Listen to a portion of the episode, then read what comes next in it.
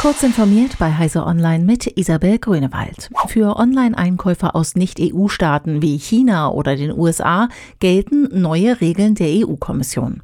Konkret bedeuten diese, dass in Deutschland ab sofort auch bei Waren mit einem Wert von unter 22 Euro 19 Prozent Mehrwertsteuer aufgeschlagen werden. Unter anderem für Bücher und Lebensmittel fallen 7 Prozent an. Kundinnen und Kunden sollen aber auch besser vor bösen Überraschungen geschützt werden. Wer bisher Produkte aus Drittstaaten bestellt hatte, musste teilweise teilweise mit Extrakosten für die Anmeldung beim Zoll durch das Transportunternehmen rechnen. Das soll ab sofort wegfallen und der angegebene Preis auch der Endpreis sein. Die Bundesregierung hat den dritten nationalen Aktionsplan zur Teilnahme an der Open Government Partnership beschlossen.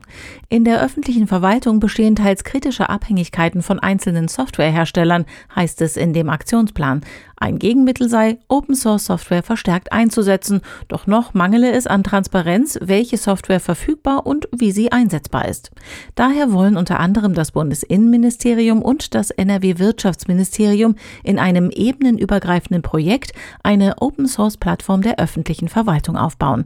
Dort sollen Softwareprojekte strukturiert in einem Git-basierten Code Repository abgelegt und gemeinschaftlich bearbeitet werden können. Das virtuelle private Netzwerk DoubleVPN funktioniert nicht mehr.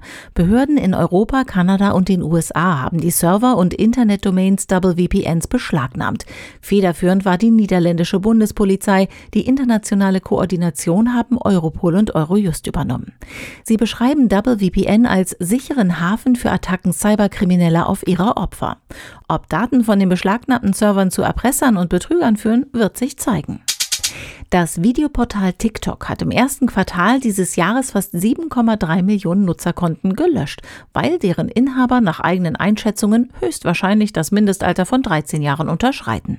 Diese Angabe hat das Videonetzwerk erstmals veröffentlicht. Laut TikTok seien dies weniger als ein Prozent aller Nutzer weltweit. Diese und weitere aktuelle Nachrichten finden Sie ausführlich auf heise.de.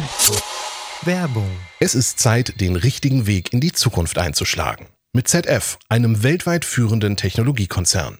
Ob Sie über langjährige Berufserfahrung verfügen, gerade das Studium absolvieren oder abgeschlossen haben, wir bieten Ihnen weltweit vielfältige und spannende Tätigkeitsfelder in verschiedenen Bereichen. Dabei haben wir vor allem einen hohen Bedarf an neuen Kolleginnen und Kollegen in den Bereichen Software, IT, Elektromobilität und autonomes Fahren. Werden Sie Teil von ZF und finden Sie Ihren neuen Job unter jobs.zf.com.